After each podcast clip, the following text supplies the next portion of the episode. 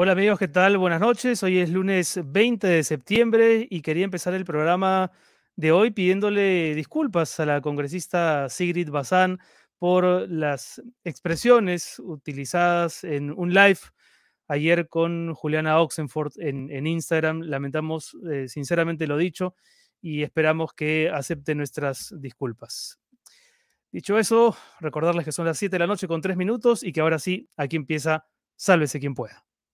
Este programa llega gracias a Cambio Seguro. Cambia dólares y soles de manera online con Cambio Seguro. Ahorra cambiando tu dinero desde nuestra web o aplicativo de manera segura. Estamos registrados en la SBS. Llama.p ayuda a personas, profesionales y empresas a mantener el distanciamiento social. Soluciones de firma digital para documentos, contratos y más. Con el mismo valor legal que la firma manuscrita, pero más rápida y segura. Descubre cómo en www.llama.p. Evita suplantaciones y protege tus documentos. Llama.p. Obtén un préstamo y realiza factoring sin tantas condiciones en prestamipe.com. Accede a las mejores tasas y plazos para hacer tus proyectos realidad.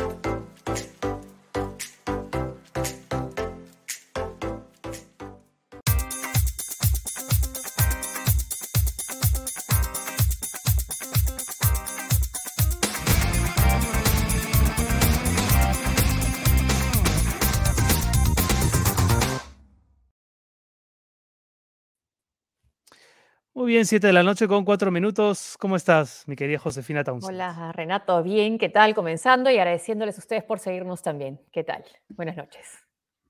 Muy bien, bueno, hoy día tenemos dos estupendos invitados. Vamos a estar conversando en un ratito nada más con Christopher Acosta, periodista de investigación de Latina, que ha estado muy requerido a lo largo del día por su estupendo reportaje eh, ayer en el Dominical de ese canal donde se dan a conocer una serie de detalles respecto de, las reuniones de los ministros de Estado.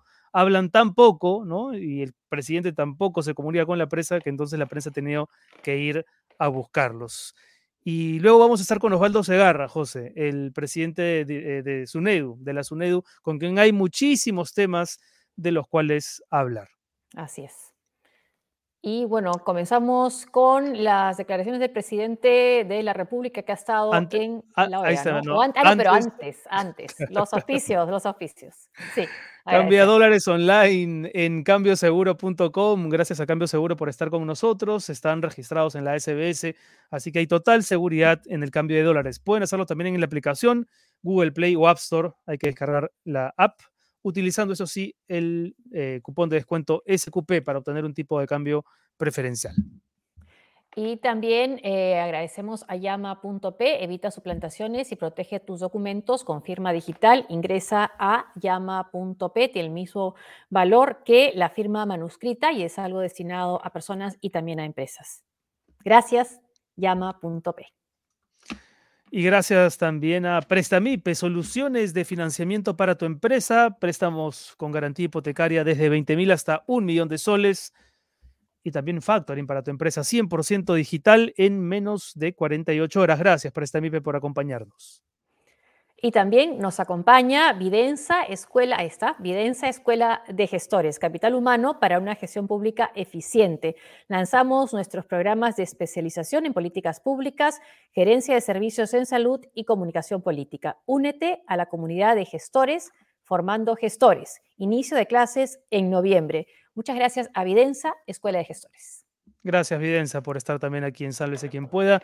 Y ahora sí, vamos con eh, Castillo, ¿no? que estuvo hoy ante la OEA dando un discurso que, a diferencia de lo que ocurrió ayer con, con su discurso en México, ¿no? que fue calificado hasta de cantinflesco, eh, hoy más bien la recepción parece haber sido positiva. No lo digo yo, sino el propio, el propio Luis Almagro, ¿no? el secretario general de la OEA. El discurso de Pedro Castillo fue excepcional y aterrizado. ¿Qué te parece Sí, y entre otras cosas dice que desde el espacio de inversiones es necesario hacer una sola familia, que uno sin lo otro no hay desarrollo. Un Estado sin inversión privada no puede seguir adelante, pero como dijimos en campaña con transparencia, reglas claras y respetando a los trabajadores. Claro, el tema de la transparencia y las reglas claras eh, que está un poco en duda y preocupa porque desde su bancada sale este proyecto de ley que lo que busca y lo que se teme que pueda buscar es una regulación eh, de los medios de comunicación y no precisamente para buscar la pluralidad, que es lo que todos quisiéramos y es lo que hemos criticado nosotros desde aquí durante la campaña por cómo fue llevada a cabo la cobertura de la segunda vuelta, pero no parece ser esa la intención y hay, por supuesto, escepticismo, ¿no? Desde que vemos, además, y lo vamos a comentar con Christopher, lo que se dice sobre la prensa en el los consejos de ministros a los que se ha podido tener acceso eh, sobre el papel de la prensa y cómo eh, generalmente hay una especie de, de, victimización o de echarle, responsabilizar a la culpa a la, prensa por, eh, por errores propios del, gobierno. Sí, no, eso, eso sin duda, aunque yo creo que eso está todavía en el escenario local. Lo que hoy destaca la prensa internacional es esta afirmación del presidente Castillo eh, diciendo no somos comunistas ¿no? y, estamos abiertos a las inversiones. De hecho, eh, eh, la, cita textual de Castillo es, no somos comunistas, nosotros no hemos venido a expropiar a nadie, nosotros no hemos venido a ahuyentar las inversiones, por el contrario, llamamos a los grandes inversionistas, los empresarios, para que vayan a Perú, para que lleguen a Perú. Claro, esto se parece mucho a lo que le decía al Perú en, en la segunda vuelta, ¿no? Entonces hay como un retraso de, de, discursos, pero en todo caso es lo que hoy destaca la prensa internacional, ¿no? Castillo, pero hace eso diciendo por un lado y por otro se presenta este proyecto de ley, ¿no? Claro, exactamente. Y, mm, bueno, otra noticia mm, que también valdría la pena destacar es lo que ha ocurrido em, en Chincha, ¿no? La Defensoría del Pueblo ha eh, señalado que sería importante iniciar una investigación por este desplazamiento masivo de mucha gente de Lima hacia Chincha para colocarse la vacuna Pfizer, ¿no? Eh, ya que en, Lima les hubiese tocado probablemente la de Sinopharm. Y según declaraciones de, médicos en Chincha, eh, el 85% de los que se vacunaron en las jornadas del fin de semana provenían de Lima, lo cual por supuesto ha abierto la polémica y la controversia, ¿no? ¿Debería uno desplazarse o debería por supuesto respetar lo que dice el MINSA eh, sobre qué vacuna se aplica en cuál localidad. ¿no? Ahí hay una discusión en, el que, en la que ya ha entrado a tallar la Defensoría del Pueblo. Y sobre las vacunas y la reunión de la Asamblea General de Naciones Unidas, también ahí hay una discusión porque el presidente Bolsonaro de Brasil ha dicho que no va a vacunarse porque él ha tenido COVID y ya tiene bastantes anticuerpos, a lo que el alcalde de Nueva York ha dicho, Bill de Blasio no tiene nada que hacer aquí. Ahora, entrar a las Naciones Unidas va a poder, el tema es que si después va a poder salir a algún lugar en, Nueva York. Pero bueno, plantea esa discusión, ¿no? Es, si debe o no debe irse vacunado a una asamblea como esta. Y sobre vacunación, a partir de mañana 21 se podrá vacunar ya en Lima y Callao a los menores de 23 años, una estupenda noticia que por supuesto saludamos y ojalá que las jornadas de vacunación sigan siendo todo lo festivas que, que, que se ha reportado, ¿no? Con bailes, con disfraces. Creo que eso hace más atractiva, ¿no? La, eh, la, la, incursión en los vacunatorios. Anima mucho, sí. Muy bien, bueno, no queremos comentar más cosas porque tenemos dos invitados y queremos aprovechar el tiempo con ellos. Empezamos entonces con Christopher Acosta, periodista de investigación de Latina, autor del exitoso libro Plata como cancha. ¿Cómo estás, Christopher? Gracias por estar con nosotros. Hola, Hola Christopher. ¿cómo estás? Josefina, buenas noches. Hola, gracias. ¿Qué tal? Bueno, hablaremos del, libro de, Acuña en un rato, pero primero hablemos de este reportaje tan interesante que dieron a conocer ayer en, en Latina, en el Dominical, sobre la dinámica en, en, el, en el gabinete, en el equipo ministerial, ¿no? Y aunque lo que más llama la atención son los silencios de Castillo, de todas maneras hay otros detalles que, son muy ricos para, para comentar. Primero lo primero, em, fue difícil acceder a la información, hay una ley de transparencia que ampara eh, la entrega de la información, pero qué tan difícil fue y qué tan difícil va a ser en el futuro, luego de, este primer hallazgo. Mira, yo, yo espero que este, en adelante los, los, los ministros sigan siendo tan elocuentes en esas reuniones eh, y que las actas sigan, este, se, se convierten. Hola, ¿sí me escuchan? Sí, sí, perfecto. Sí, no, yo, yo, yo, espero que los periodistas podamos seguir accediendo a estos documentos eh, y que los ministros no se midan ahora que saben que en algún momento estos documentos se, van a convertir en públicos. Y si finalmente los hemos hecho públicos y los periodistas estamos en la necesidad de, de, dar a conocer esos documentos, es básicamente porque es un gobierno, Renato, que no se comunica, ¿no? Es un gobierno que no dice, eh, estos son mis intereses, estos son los objetivos de gobierno, por aquí es la cosa. Y ante esa falta de información, los, los, los periodistas nos ponemos, nos tenemos que poner creativos para saber dónde encontrar, de dónde picotear información. Así que fue el 9 de septiembre que con el equipo de investigación nos mandamos a pedir esta, estas actas. Les soy honesto, yo pensaba que no nos iban a dar las actas. Yo pensaba que nos iban a encontrar alguna maña ahí, alguna interpretación auténtica de la ley para no darnos la información. Eh, felizmente no ocurrió así, nos, respondieron el jueves de la semana pasada y desde, desde, ese momento corrimos para llegar al domingo con la, con la información que ustedes han conocido. Eh, yo quiero saludar, sí, ese gesto de, entregar la información. No sé si esto se ha entregado con el visto bueno de un Bellido, dudo que de un Castillo. Quizás sea más bien como el aparato administrativo de Palacio que ha cumplido la ley, pero, eh, pero ya está. Digamos, la, la información es la que hemos podido compartir el domingo. Y lo que, lo que también quisiéramos saber si es que sigue, sigue habiendo esta transparencia, que esperemos que se cuente con ella, es qué pasó en septiembre, ¿no? En el Consejo de Ministros, si realmente se discutió o se votó el caso de qué hacer con los restos de Abimael Guzmán. Nosotros pedimos las de agosto y septiembre y nos han entregado solamente las de agosto, pero sí nos han enviado un documento diciendo que las de septiembre están en, en proceso de transcripción y recojo de firmas y que cuando estén listas nos las van a enviar.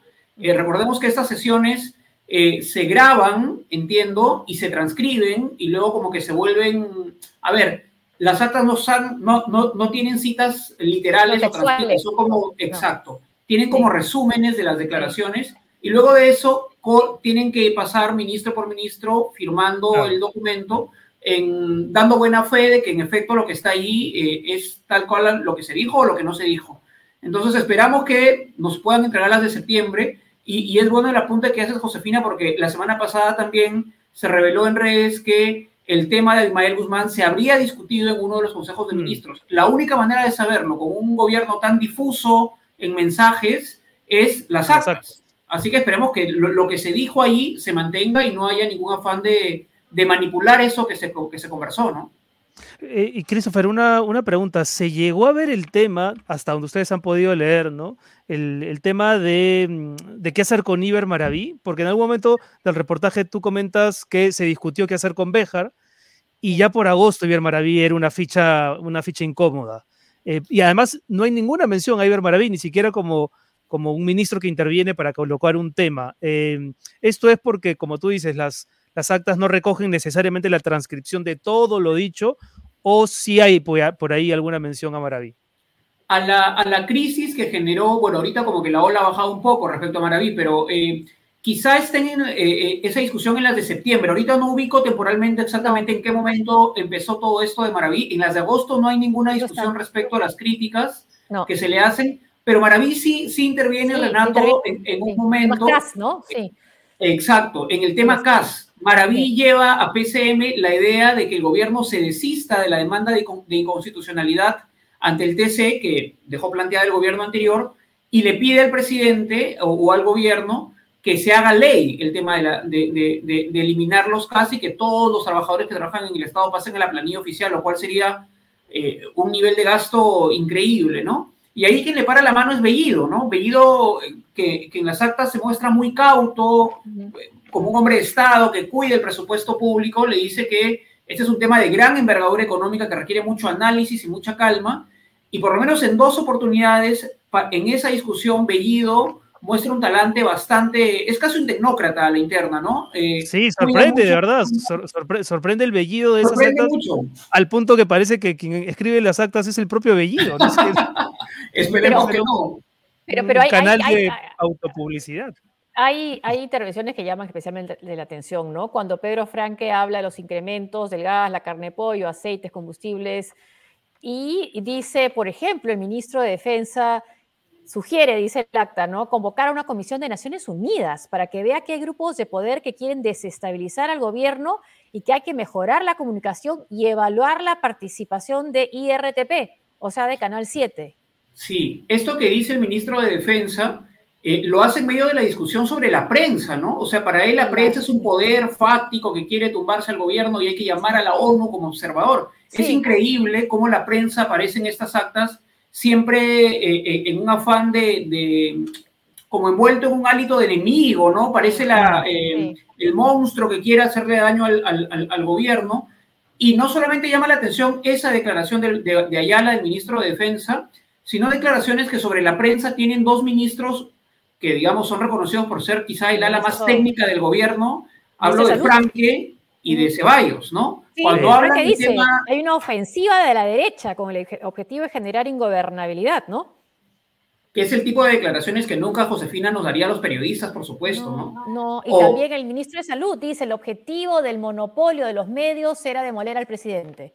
Exactamente. Entonces, eso también nos pareció importante ponerlo en el informe porque ayuda como a contrastar el perfil público versus el perfil privado, ¿no? Esos ministros que para afuera parecen como que la cara más sensata del gobierno, a la interna tienen comentarios políticos muy duros. Ahora, pero todos, ¿no? Todos, ¿no? Christopher Bellido no es Bellido, Frank no es Frank, Ceballos no es El único que es tal cual es, es Castillo, ¿no? Castillo, claro. claro, que no habla ni siquiera para el público y no habla tampoco con los Tampoco a la interna, no habla ni, ni, para afuera ni para adentro, y eso también eso de verdad es increíble. No estoy dudando, por supuesto, del reportaje, pero lo que quiero preguntarte es, tal vez en las actas no se recoge eh, eh, el total de las intervenciones del presidente, o es que te queda claro que no, que Castillo... Mira, me, queda claro que no, porque las actas son extensas y, y, no es que haya un resumen de todo lo que dijo un ministro, no, esto tiene, es como secuencial, ¿no? Si un ministro participa cinco veces en diferentes momentos, aparecen sus cinco participaciones en diferentes momentos para diferentes temas. Entonces, Castillo lo tienes básicamente apareciendo una o, máximo dos por sesión y diciendo básicamente cosas muy generales, muy obvias, ¿no? De pronto se habla del tema del incremento de alimentos y él dice a mi gobierno le preocupa el incremento de, de los precios de los alimentos. Entonces, eso queda registrado en actas. O cuando se habla del tema CAS, este Castillo dice hay que hablar con los sectores laborales y queda en actas, ¿no?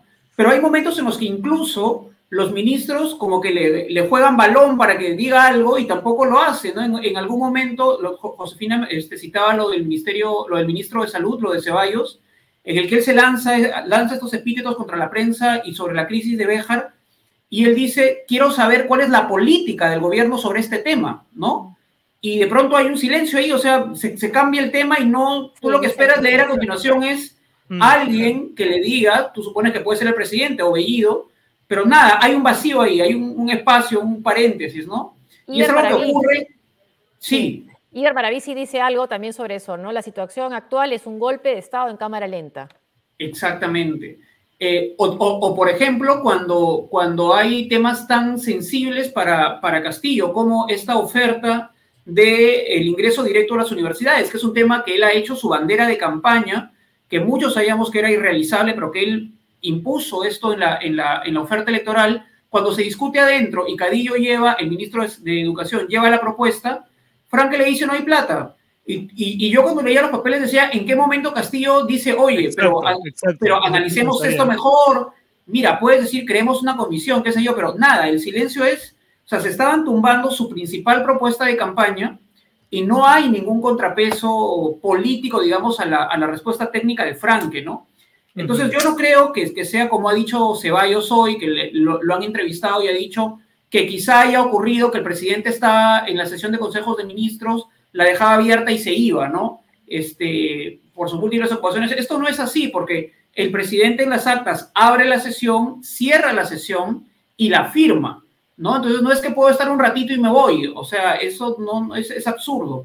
Eh, pero por supuesto no le ha gustado, entiendo, al gobierno y a los ministros que aparecer retratados como los hemos mencionado, ¿no? Ahora, ¿quién, quién, crees que la lleva ahí, digamos? ¿Es Bellido, es Franque? Porque claramente no es Castillo, ¿no? Quien impone ahí un poco, eh, quien administra el, el, juego de poder, porque finalmente también en esa instancia, por más que se hable de temas técnicos, también uno puede eh, interpretar quién controla el poder en el país.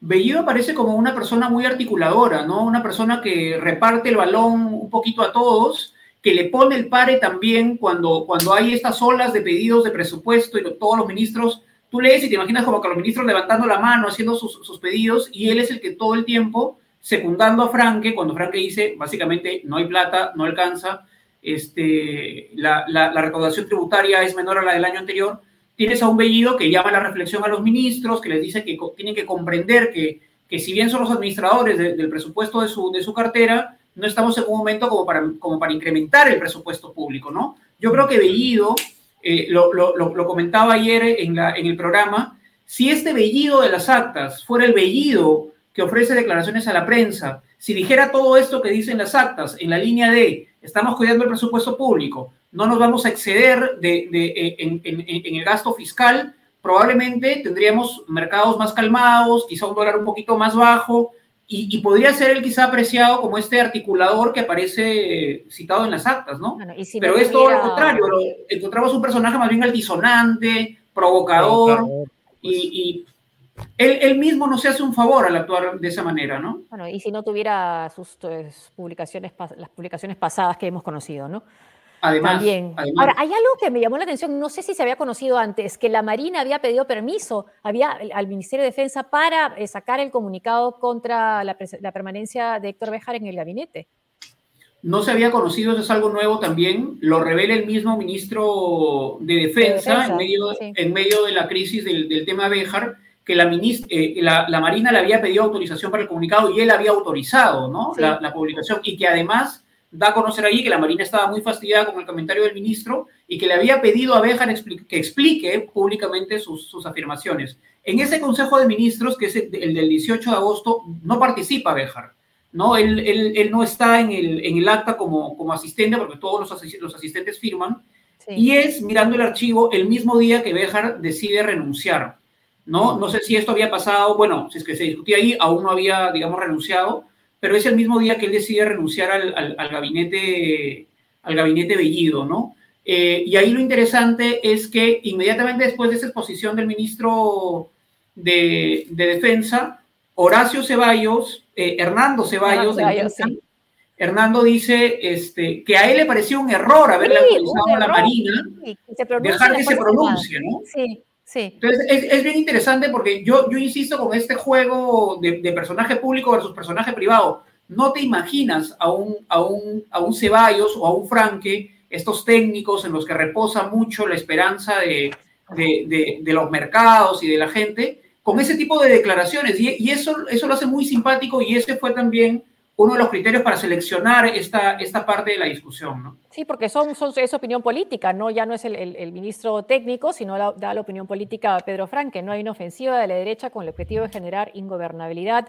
Van a interpelar a los ministros mediante una ofensiva rápida, ¿no? Y ahí plantea tres acciones, ¿no? Tema comunicacional, política de alianzas, frente interno, pero da como la, la sensación de que creen ellos que es un tema solamente de comunicación, ¿no? Eh, a, aparece el gobierno como, como consciente que tiene en efecto un problema de comunicación, pero en verdad, más que un problema de comunicación es que no hay comunicación, ¿no? Mm. Tú cuando dices hay un problema de comunicación es que estás comunicando pero no lo haces bien o no lo haces de manera eficiente. Aquí simplemente no hay comunicación.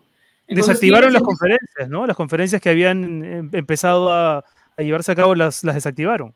Mira que esas conferencias son básicamente una, una costumbre, un hábito democrático que viene desde el gobierno de Ollanta Humala, ¿no? Este, todos los miércoles, eh, eh, después de, de, del Consejo de Ministros, se ofrecía una conferencia de prensa, esté el, el, primer ministro que esté, y le daba la cara a la prensa y dice, oye, hemos discutido este tema, este otro, este está en agenda, esto va, esto no va.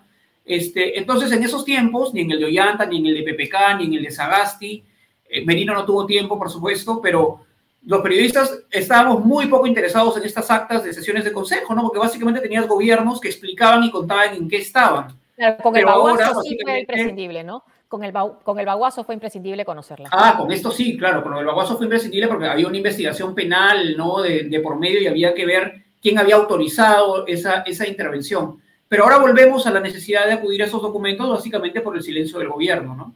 Ahora, en el material que han revisado, Christopher, ¿hay alguna sombra de Vladimir Cerrón? ¿Alguna alusión a Perú Libre como, como partido o, o no? no ¿O no está, digamos? Ninguna, en la... ninguna, pero, pero no solamente eso, sino que eh, parece, eh, eh, al menos en el documento, un gabinete compacto donde no hay alas ni serronistas ni, ni este, castillistas. aparece un gabinete compacto, convenido como la persona que lidera y reparte, digamos, este, da la palabra para que más o menos intervengan todos.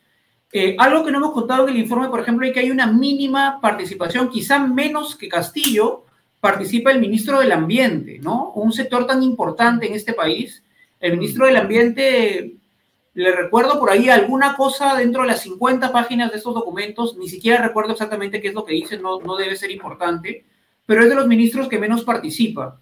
Y otro de los ministros que sí participa, este, pero que con algunas ideas un poco eh, curiosas, simpáticas, es Ciro Galvez, ¿no? De Cultura. Sí, sí que se la pasa básicamente este, pidiendo que quiere cambiar el nombre del Ministerio de Cultura al Ministerio de las Culturas, ¿no? Ese parece ser el gran objetivo que él lleva por lo menos a dos o tres este, sesiones de Consejo de Ministros, que, le, que, quiere cambiar el nombre, quiere cambiar el nombre y es toda la propuesta que lleva, ¿no? A, un ministerio tan importante.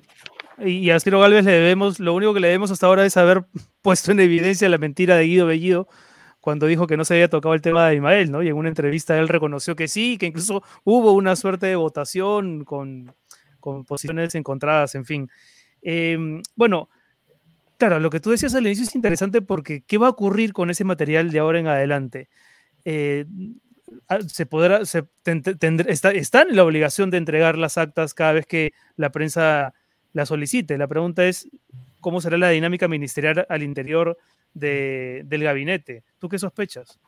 Mira, eh, pasado mañana tienen un nuevo Consejo de Ministros. Yo, yo me imagino una sesión en la que todos van a hablar lo mínimamente necesario. Con señas, con señas. Con señas o con, papelitos, ¿no? No sé, sí, no, qué sé yo, pero, pero yo creo que ya obviamente eh, no van a estar tan elocuentes como en estos documentos, ¿no? Que estos documentos los agarran básicamente en el, en el diálogo rico, en expresiones políticas y comentarios. Y eso lo hace tan simpático, ¿no? Hmm. Sí. Bueno, eh, muy bien, Christopher. muchísimas gracias por, por, estar con nosotros ahora. Esperemos contar contigo cuando, cuando haya más material de estos y de otros temas, por supuesto. Pero nada, muchas gracias. Antes, por supuesto, antes lo del libro, ¿verdad? Me estaba olvidando. Ah, eh, pues claro. Hoy, hoy tuvo un tuit, no sé si tenemos el tuit del señor César ah, Acuña. sobre el proyecto de, Perú Libre, ¿no? Un, tuit que parece un meme, en realidad, si uno piensa en, las acciones que ha tomado él respecto de la publicación de Christopher Acosta, ¿no? César Acuña dice, en Alianza para el Progreso somos firmes en nuestras convicciones democráticas y en el respeto irrestricto de los derechos constitucionales. Nuestra bancada no apoyará ningún proyecto de ley que amenace o limite las libertades de prensa y expresión en nuestro país. Un tuit firmado por el mismo hombre que te tiene a ti demandado como autor del libro Plata como cancha y a la editorial Penguin Random House. Penguin y, a Jerónimo, y, a, Jerónimo, Pimentel, además. El editor. sí, claro que sí. Eh, bueno, es, una de las tantas cosas este, sin sentido o contradictorias que, que, publica o hace el señor Acuña, ¿no?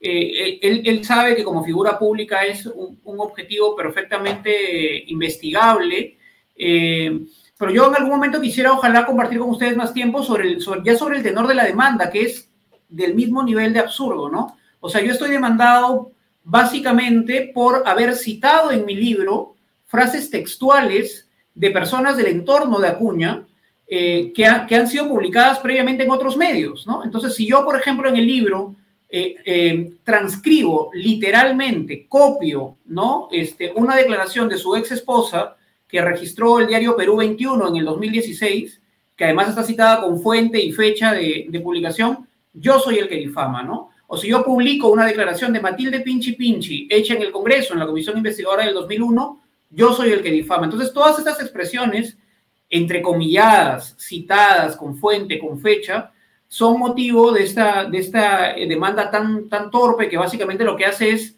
distraerte de los temas importantes, pero además es tan absurda, Renato, la demanda, que estoy demandado por difamación por haber citado frases del propio Acuña. Entonces, cuando el señor Acuña ha hecho alguna declaración a la prensa o, eh, o alguna declaración suya está en documentos fiscales y que yo he transcrito, él me demanda por yo haber haberlo citado, ¿no? Entonces es como... pero, pero, si es tan absurdo el sostén de la demanda, jurídicamente debe ser fácil desbaratarla, ¿o no? Mira, yo creo que sí. O sea, mi, mi abogado es Roberto Pereira, que está muy seguro que esto, por supuesto, lo vamos a ganar. Ya he tenido yo un par de declaraciones en este, como parte de este juicio, donde nos hemos encargado de eh, documentar de dónde proviene cada una de las frases que al señor Acuña le parecen difamatorias, ¿no? Entonces, esta frase respecto a la visita de Acuña al CIN, entrecomillada, proviene de este informe de la Comisión Investigadora del Congreso. La dijo la señora Matilde Pinchi Pinchi en tal fecha, en tal lugar. Esta declaración que el propio Acuña dio aceptando haber tenido contacto con un intermediario de Montesinos, él mismo lo cuenta, aparece en una entrevista del año 90 y, perdón, 2001 del diario La Industria de Trujillo y se le, se le, manda al juez el recorte periodístico. O sea, en verdad es que eh, eh, es, es, muy sencillo darse cuenta que esto básicamente persigue otros fines, ¿no? Eh, y, y, hay un abogado tan preparado como Enrique Gersi que yo creo que con todos los años de experiencia que tiene, sabe bien que esto no es difamación aquí ni en la China. Citar e identificar a la fuente de los hechos no es, periodismo. Es periodismo. es periodismo. Lo hacemos todo el tiempo. Bueno, por eso mismo es tan hueca, ¿no? La, esta declaración hoy en Twitter del señor César Acuña. Christopher, muchísimas gracias. y que se siga vendiendo el libro, por supuesto. Que todo eso es una involuntaria campaña de publicidad de parte del señor César Acuña a plata como cancha. Nada, eh, Renato, muchas gracias. A ti, gracias. Que les vaya bien. Chao, gracias. Bueno, interesante esto, ¿no? Uno es el gabinete hacia afuera y otro en las actas. Tal vez esas actas deberían repartirse, no sé, a la comunidad internacional, ¿no? Para que vean que, que así son los ministros de verdad. no, y las leyes, sí, sí, es, las he estado revisando y sí sorprende, ¿no? Claro, hablan, hablan de política también, pues, ¿no? Pero claro, ahí dan sus, sus impresiones y lo que más llama la atención es lo que comentaba, además del, del presidente que no opina mucho, es esto de pensar que siempre es el tema de la prensa, ¿no? que, no es el tema de ellos, no es un tema interno, no es un tema, un problema del gobierno, no. Es la manera como está siendo eh, relatado, informado, descrito por, por la prensa, ¿no? Que nosotros hemos criticado la cobertura en la segunda vuelta, pero, pero creo que está dándole varios motivos en general, dándonos, ¿no? de crítica. Totalmente. Porque además ni siquiera hacen ninguna precisión, ¿no? Es la prensa, es como hay una generalización ahí muy peligrosa. Yo quiero conocer a la persona que escribe esas actas, ¿no? que, las redacta. Sí, porque ¿No será, ¿no será Cerrón? Espero que no. Bueno, vamos con nuestro segundo, con nuestro segundo invitado, Josefina, lo habíamos anunciado ya, el doctor Osvaldo Segarra, que es eh, presidente de SUNEDU, de la, de la superintendencia encargada de hacerle seguimiento a la calidad universitaria en nuestro país. ¿Cómo está, doctor Segarra? Muchas gracias por estar con nosotros. Muy buenas noches, Renato, Josefina. Muy, con mucho gusto estoy en su programa y atento a las preguntas que ustedes consideren convenientes. Gracias. A ver, doctor Segarra, usted estuvo hace unos pocos días en la Comisión de Educación del Congreso y, y luego entiendo que estuvo reunido con el propio ministro de Educación, Juan Cadillo. Eh, luego de ambas reuniones, ¿usted se queda con la sensación de que este gobierno y esta clase política representada en el Parlamento apoyan a la SUNEDU o más bien están intentando disimuladamente o no ponerle trabas? A ver, comenzaría con lo siguiente. Primero tuve reuniones con el ministro y después fui a la Cámara, al Congreso de la República.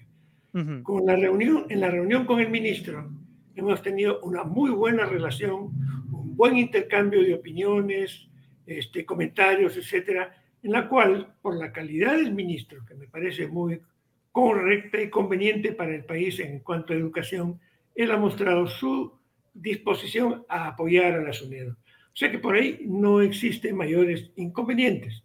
Estamos, digamos, con, de alguna manera alineados en los mismos fines con el ministro de Educación.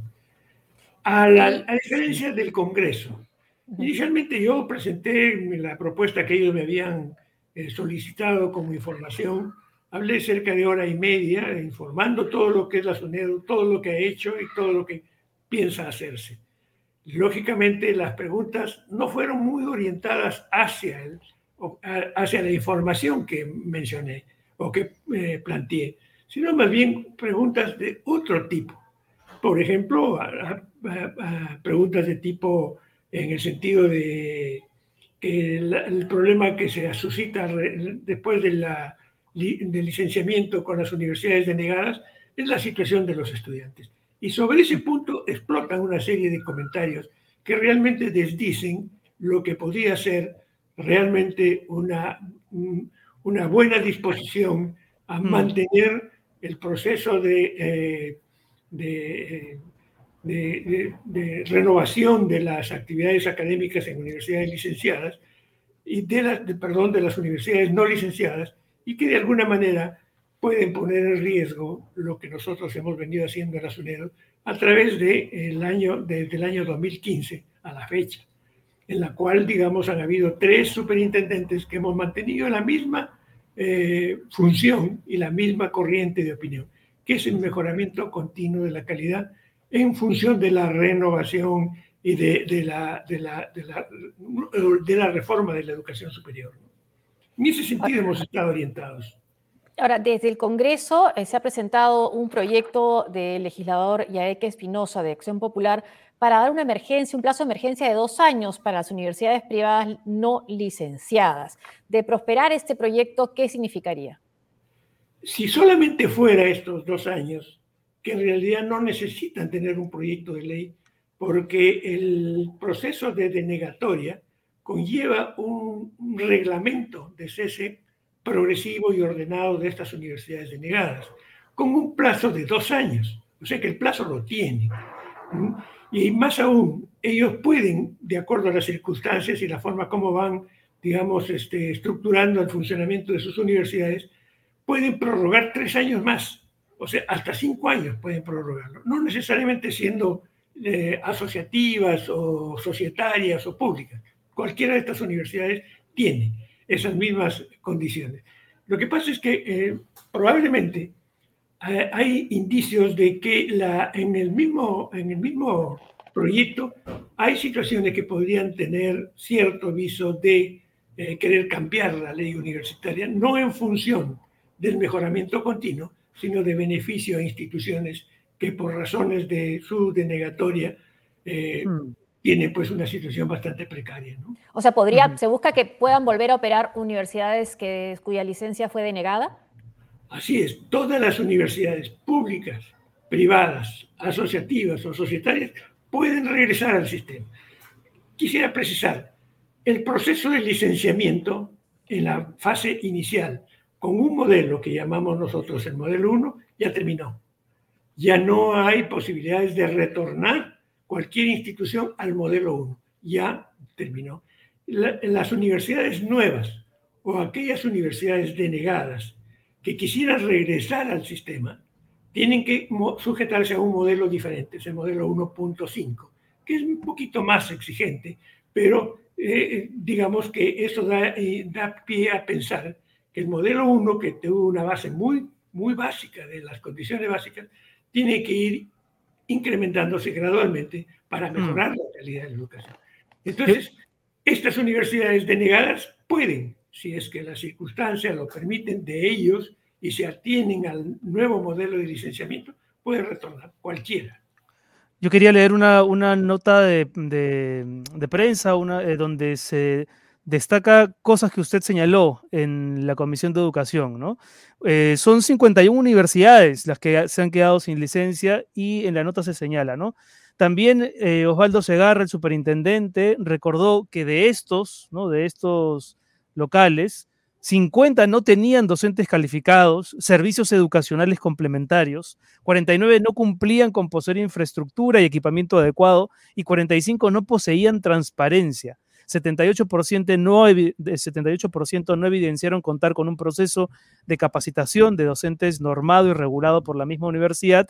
71% no contaban con estándares de seguridad para el funcionamiento de los laboratorios y talleres. ¿Cómo es posible que haya congresistas o políticos en general que pretendan darle una segunda oportunidad a estas universidades? ¿Hay muchas presiones, eh, doctor Segarra? Bueno, felizmente a nivel de la superintendencia, o sea, del superintendente y del consejo directivo, que es la instancia máxima de gobierno de, esta, de este organismo colegiado que es la SUNEDO, no recibimos este, presiones de ningún tipo porque saben que nosotros no estamos sujetos a ese tipo de presiones políticas, económicas o de cualquier tipo.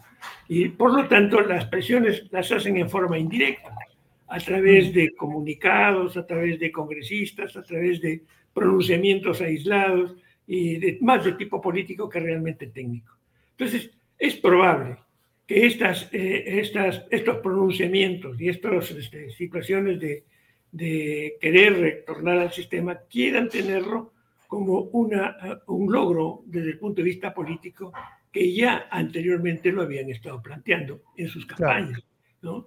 Pero eso no es factible porque nosotros no vamos a transigir, digamos, a transigir en que vamos a poder dar marcha atrás a todo el proceso de licenciamiento. Yo creo que eso tiene que eh, continuar que continuar. El ministro de Educación en una entrevista con la Diario de la República dijo, eh, ya hemos dicho que nosotros damos nuestro respaldo a la SUNEDO, pero eso no quiere decir que no vayamos a ver algún problema o que no vayamos a corregir alguna desviación. Hay que trabajar con la SUNEDO para corregir ello. ¿Le planteó el ministro Cadillo a qué se refería con alguna desviación?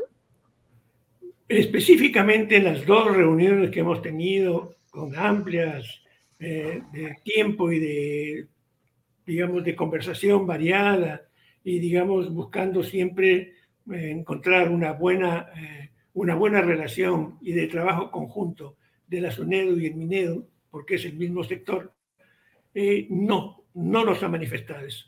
Indudablemente que lo que puede pasar es que esté haciéndose eco a muchos pronunciamientos de tipo político, en la cual, por ejemplo, a la fecha, nosotros hemos tenido varias eh, comisiones investigadoras, del mm. Congreso hasta tres o cuatro comisiones investigadoras. Hemos tenido comisiones investigadoras de la Contraloría, de la Fiscalía, y ninguna de ellas ha encontrado nada que nosotros nos pueda inculpar que hemos actuado de forma inadecuada. Ahora, que quieran darle una orientación política diferente, ya es otra cosa. ¿Y, cuál puede ser esa orientación política diferente?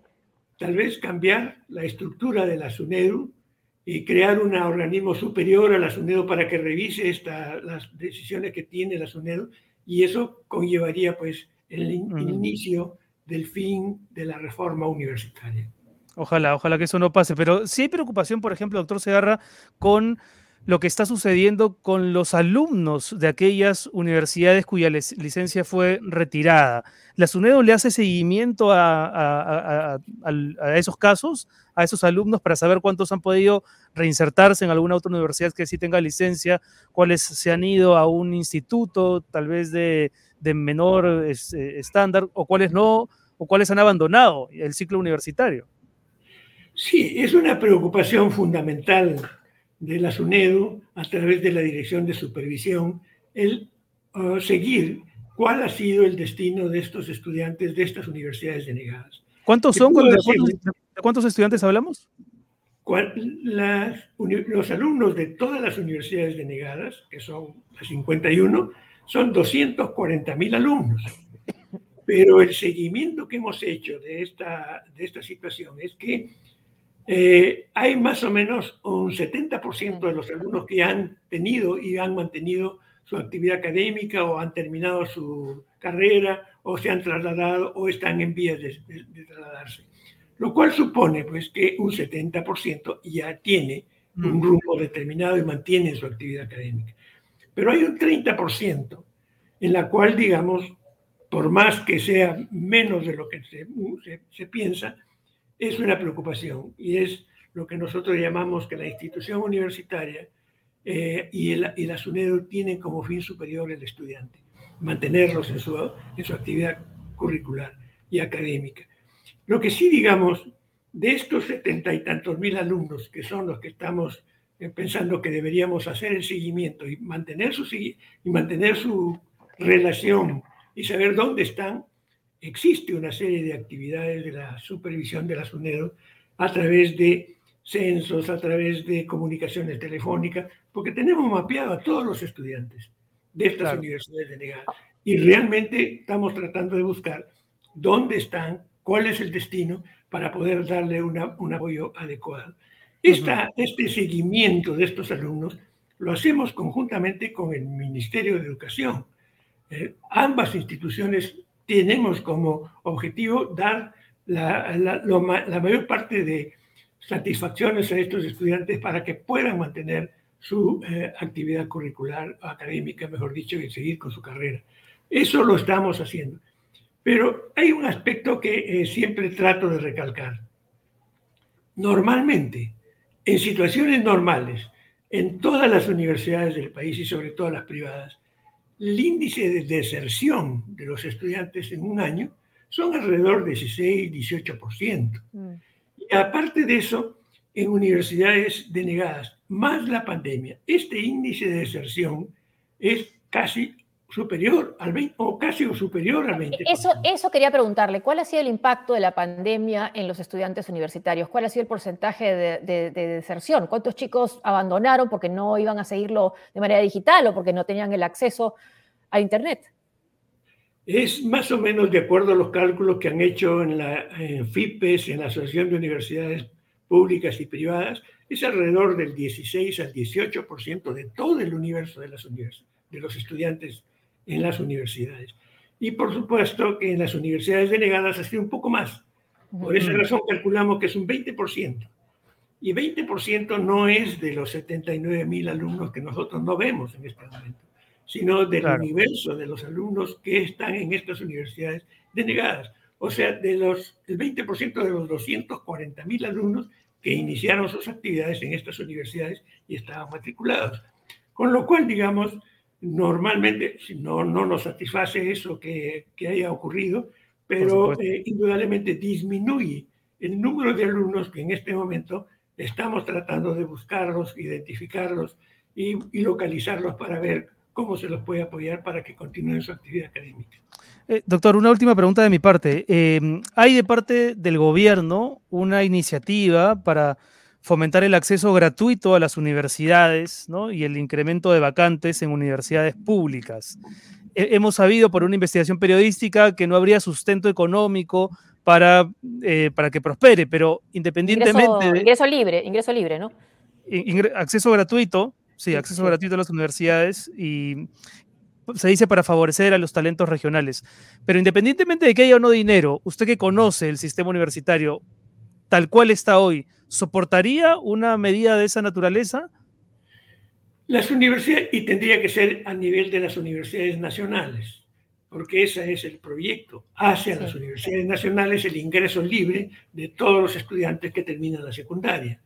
Indudablemente que eso es muy loable desde el punto de vista de, tipo emocional y de tratar de buscar una mejora en la calidad de los, eh, de los estudiantes y acceso a la educación superior. Pero en este momento es prácticamente imposible. No tenemos macro universidades. Y cuando digo no, no tenemos macro universidades, es por ejemplo, la Universidad de San Marcos tiene 35 mil alumnos o 40 mil. La Universidad de Piura, la Universidad de Cusco, Arequipa, son universidades regionales, pero no pasan de los 20, 25 mil alumnos. Una carga de ingreso libre a estas universidades la haría inviable porque no tiene la cantidad de docentes, no tiene la, infraestructura necesaria y una tecnología adecuada, laboratorios, etc. Eso podría producir un, impacto negativo en el sistema universitario. Hmm. Y, hago esta, esta, esta apreciación porque, por ejemplo, una universidad como la Universidad UBA de Buenos Aires tienen acceso libre los estudiantes. Pero, ¿cuál es el presupuesto de, de estas universidades? La Universidad de la UBA tiene alrededor de 1.500 millones de dólares de presupuesto. La Universidad, por ejemplo, de México tiene 3.000 millones de dólares. Ambos tienen entre 250.000 y 300.000 alumnos. Y ¿Cuál es el presupuesto de San Marcos, por ejemplo? ¿Cuál es el presupuesto de San Marcos? No pasa de, no, más o menos hasta alrededor de los 300.000 dólares, y lo cual después eh, lo hace eh, bastante inviable que pueda recibir todos estos alumnos. Pero el ministro tiene una, una propuesta y es que esto puede ser progresivo, ordenado, dando prioridades por ahora a alumnos que pueden estar en el tercio superior de estas universidades nacionales, estos colegios nacionales y puedan ingresar. Pero hay que hacer una, una capite, una parte. En la Universidad de Buenos Aires, por ejemplo, ingresan N cantidades de alumnos. Pueden ser 100.000 alumnos que ingresan por ingresos libres. La deserción al primer año es alrededor del 60%. No pueden soportar la carga eh, que significa una educación universitaria cuando no hay una calificación previa.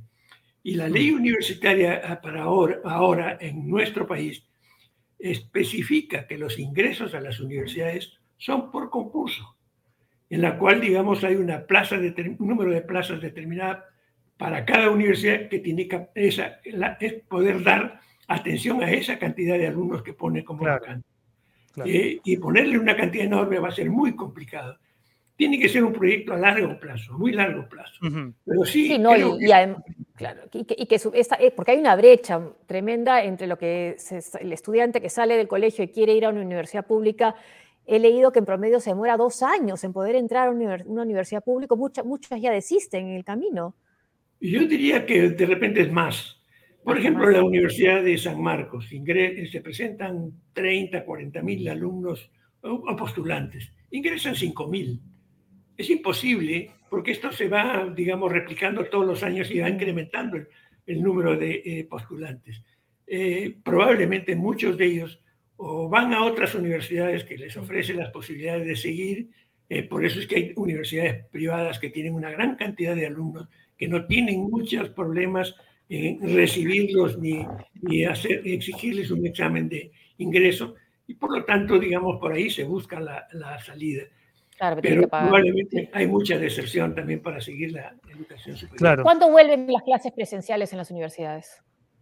Esto está sujeto a lo que el Ministerio de Educación, en coordinación con el Ministerio de Salud, lo pueda determinar. Se habla de un, probablemente que la educación superior universitaria comience el primer semestre del próximo año. Se piensa que podrían ser, eh, digamos, a tener acceso a los alumnos de determinadas carreras que requieren, por ejemplo, enseñanza semipresencial acceso a laboratorios, a campos clínicos, etcétera, etcétera, claro. que puede comenzarse eh, eh, en, este segundo semestre un poco más avanzado o tener un tercer semestre académico, por excepción, que podría ser de enero a marzo, para que puedan compensar las, las experiencias prácticas que no lo pueden hacer en este momento. ¿no? Muy bien, doctor. Muchísimas. una, última pregunta nomás, porque he leído que hay un problema en la Universidad Nacional del Santa y han ha ido representantes de esta universidad a, pedirle a la SUNEDO, que intervenga. No sé si está dentro de su potestad hacerlo, porque se han suspendido las elecciones. Hay 19 profesores que han mandado un documento eh, denunciando irregularidades y pidiendo la renuncia del rector Sixto Díaz. ¿Qué puede hacer la SUNEDO en este, en este caso? La SUNEDO no respeta mucho la autonomía universitaria. Hay cosas que la universidad tiene que buscar solución y tiene que encontrar el camino para poder regularizar la elección de sus autoridades. Lo que hace la SUNEDO es, eh, digamos, supervisar que el proceso eleccionario se cumpla de acuerdo a su estatuto y a la ley universitaria. ¿Y se cumplió? Pero no podemos ir más, no podemos tener comisiones interventoras, no podemos declarar en emergencia, etcétera, etcétera, ¿no? Todas las universidades tienen que hacer o ejercer su actividad eh, electoral eh, de acuerdo a su autonomía, sin interferencia de ningún otro tipo. Muy bien, doctor Segarra, muchísimas gracias por estar con nosotros. Eh, mucha suerte en, estas tensiones con, los políticos y, que sepa que desde aquí respaldamos mucho y siempre el trabajo de la SUNEDO. Sí, no, yo tengo que agradecerles a ustedes la oportunidad de poder dar algunas eh, opiniones, algunos comentarios en relación con la función de la SUNEDO. Y sabemos que ustedes son unos defensores, como muchas otras instancias e instituciones en el país, defensores de la reforma universitaria. y digamos, la SUNEDU, que es un organismo que está encargado de esos fines iniciales de la reforma, tener, digamos, el apoyo como el de ustedes. Y se los agradecemos muchísimo. Muy bien, ha sido el doctor Osvaldo Segarra, titular de la SUNEDU, aquí en Sálvese quien pueda. Bueno, siempre es interesante, ¿ah? qué, bueno, qué bueno escucharlo y haberlo tenido, el doctor Segarra. Listo, mi querida José, ¿qué, nos vamos o no? Nos vamos, nos agradecemos a ah, cambio seguro. Cambio seguro. A ver, a ver, hay que hacerlo ahora al revés. A ver, tú empieza. Es que no veo bien. Mejor tú. Gracias, Cambio Seguro. Cambia dólares online en cambioseguro.com o descarga la aplicación en Google Play o en el App Store. Cupón de descuento para obtener un tipo de cambio preferencial SQP. Gracias, Cambio Seguro. Y gracias también a llama.p, evita suplantaciones y protege tus documentos con firma digital. Tiene el mismo valor que la firma manuscrita y está em, enfocado también para personas, pero también a empresas. Y por supuesto nos ayuda a mantener el, distanciamiento social. Ingresa a www.llama.p. Y también muchas gracias a Prestamipe, soluciones de financiamiento para tu empresa, préstamos con garantía hipotecaria desde 20 mil hasta un millón de soles, factoring 100% digital en menos de 48 horas. Gracias, Prestamipe. Y gracias a Videnza, Escuela de Gestores, Capital Humano para una gestión pública eficiente. Lanzamos nuestros programas de especialización en políticas públicas, gerencia de servicios en salud y comunicación política. Únete a la comunidad de gestores formando gestores. Inicio de clases en noviembre. Muchas gracias, Videnza, Escuela de Gestores. Hoy empezamos rápido el programa y no, no tuvimos este, saluditos de, de los seguidores. De nuestros seguidores, de despedida. ¿no? despedida. Agradecerles, eso sí, a los, a los, a los miembros de la comunidad del canal de YouTube, a los miembros, eh, miembros premium, que estuvieron junto con nuestros Patreons el viernes en una charla muy enriquecedora, con muchas ideas de invitados a los cuales, invitar, a los cuales traer al, al programa y en fin, ¿no? Con, con, sugerencias y observaciones muy constructivas. Muchas gracias por eso. Ahí está Claudia Soto, nos han abandonado. No, no, nunca. no, no, no. Jamás. No, nunca. Un abrazo, Mariela. Mariela chao. chao. Chao, babies. Chao, Mariela. chao. Gracias. Aida, ay, desde Corea del Sur, gracias. Ya le creo. Aida, al, gracias. principio no le, no le creía a Aida no, que está yo en Corea siempre del le Sur. creí.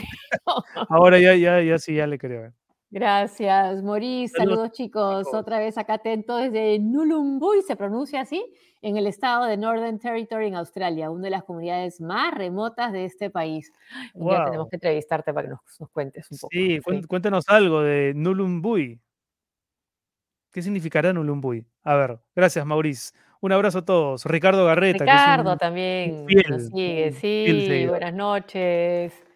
Rainmaker, ¿leen en Twitch? A ver, ¿tú lees el Twitch? Sabemos que estamos transmitiendo en Twitch, pero solamente nuestro productor Pedro Acuña tiene acceso al, al nombre de los seguidores de Twitch. Así que Lo depende de él que nos lo pase. Gracias, Astroboy peruano y Capitana Marvel. Dice Frank Sebastián Luna. Saludos de San Luis. Estoy a cortarme el pelo. Eh. Gracias, Frank. Bueno, y con eso nos vamos, mi querida José. Nos Gracias. encontramos el Gracias, miércoles. Gracias, Pierre. Desde. Ay, ya, no. no, no le creo, ya, no le creo. Reino. Pero no existe ese lugar. Saludos Desde de Toronto. Toronto. Gracias, Manuel. Gracias, gracias. Bueno, el miércoles te voy a abandonar, José, porque me voy a Guadalajara, a México. Ah, la feria del libro, ¿no? ¿Sí? Y se cruza. No, la feria es en noviembre, pero ahora está Ah, la cátedra Vargas Llosa. Se Ah. entrega la Bienal del premio, Ah, eso es, eso es. premio eso Vargas es, Llosa. Sí. sí. Y se cruza la hora del vuelo con el programa. Así que me despido hasta el viernes. Bueno, te vamos a extrañar. Hasta el viernes entonces. ¿Me das, me das permiso, tío Soros, Eh, no? eh, A ver, A ver. a ver, vamos a ver si. Uy, ahí te he puesto que se va a meter ahorita a decir algo. ¿Qué has dicho? Puedo, puedo, puedo irme de viaje, ¿no? Es que es un viaje de trabajo, un evento literario. Se puede, ¿no? Ahora en los aviones hay wifi. No hay excusa. Transmitimos desde ahí. Tú transmites desde el avión. Muchas gracias a todos. Nos encontramos Gracias. el miércoles, por supuesto. Chau, chau. Chao.